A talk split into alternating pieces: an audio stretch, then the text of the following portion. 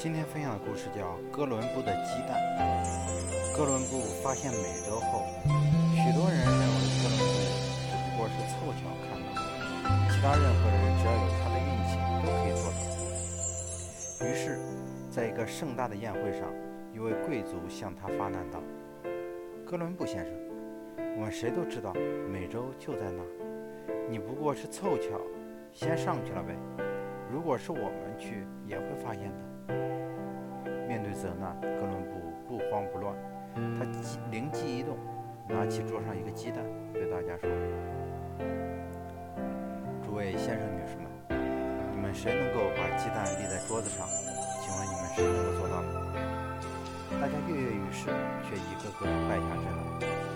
哥伦布微微一笑，拿起鸡蛋，在桌上轻轻一磕，就把鸡蛋立在